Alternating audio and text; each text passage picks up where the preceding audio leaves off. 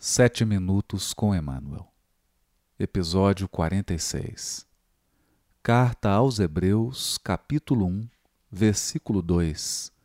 Comentário do livro Fonte Viva, capítulo 148, intitulado O Herdeiro do Pai.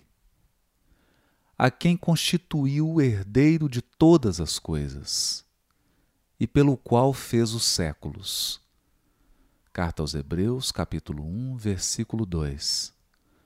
Comenta o benfeitor.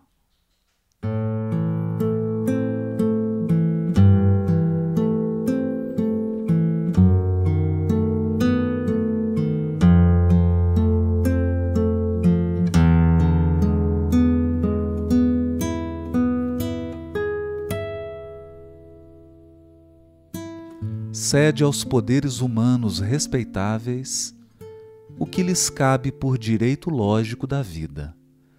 Mas não te esqueças de dar ao Senhor o que lhe pertence. Esta fórmula conciliadora do Evangelho permanece ainda palpitante de interesse para o bem-estar do mundo. Não convém concentrar em organizações mutáveis do plano carnal todas as nossas esperanças e aspirações. O homem interior renova-se diariamente. Por isso, a ciência que lhe atende às reclamações nos minutos que passam não é a mesma que o servia nas horas que se foram. E a do futuro será muito diversa daquela que o auxilia no presente. A política do pretérito deu lugar à política das lutas modernas ao triunfo sanguinolento dos mais fortes, ao tempo da selvageria, sem peias, seguiu-se a autocracia militarista. A força cedeu à autoridade, a autoridade ao direito. No setor das atividades religiosas, o esforço evolutivo não tem sido menor. Em vista de semelhantes realidades, por que te apaixonas com tanta veemência por criaturas falíveis e programas transitórios? Os homens de hoje, por mais veneráveis, são herdeiros dos homens de ontem, empenhados na luta gigantesca pela redenção de si mesmos. Poderão prometer maravilhosos reinados de abastança e paz liberdade e harmonia.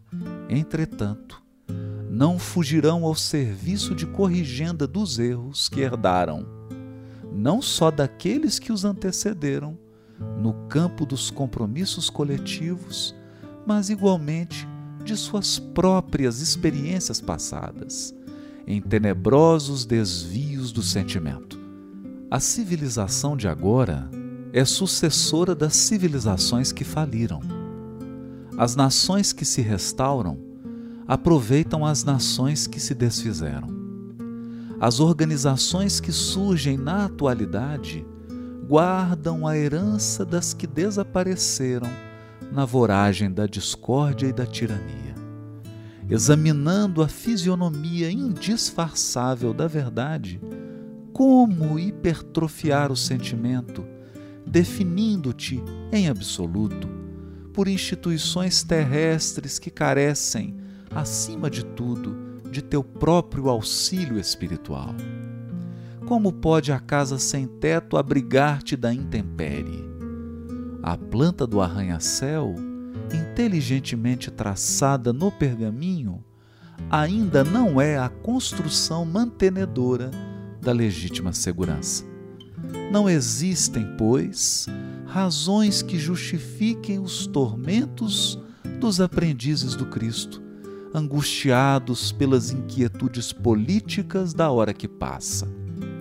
Semelhante estado d'alma é simples produto de inadvertência perigosa, porque todos devemos saber que os homens falíveis não podem erguer obras infalíveis e que compete a nós outros partidários do Mestre, a posição de trabalhadores sinceros, chamados a servir e cooperar na obra paciente e longa, mas definitiva e eterna, daquele a quem o Pai constituiu herdeiro de tudo, por quem fez também o mundo.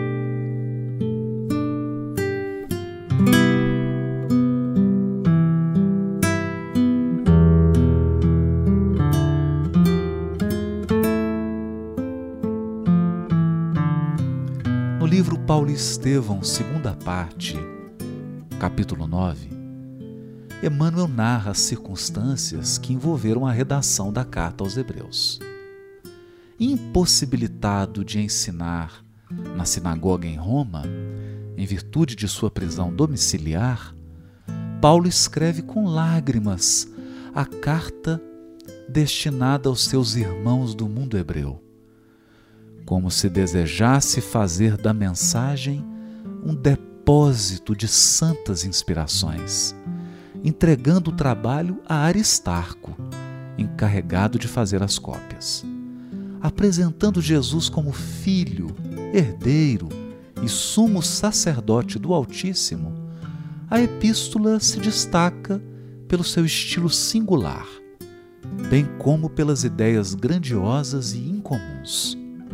Neste comentário, o benfeitor Emmanuel, na sua costumeira sabedoria, nos ensina que a obra do Cristo é paciente e longa, mas definitiva e eterna, reclamando o nosso espírito de serviço e cooperação.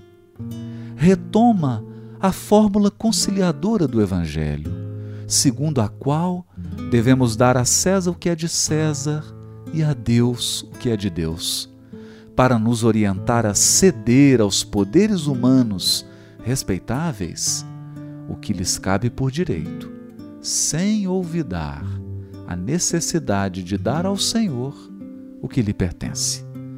A posição de Jesus é a de governador espiritual do orbe, eleito e empossado pelo próprio Criador, que faz dele um agente executor da sua soberana vontade.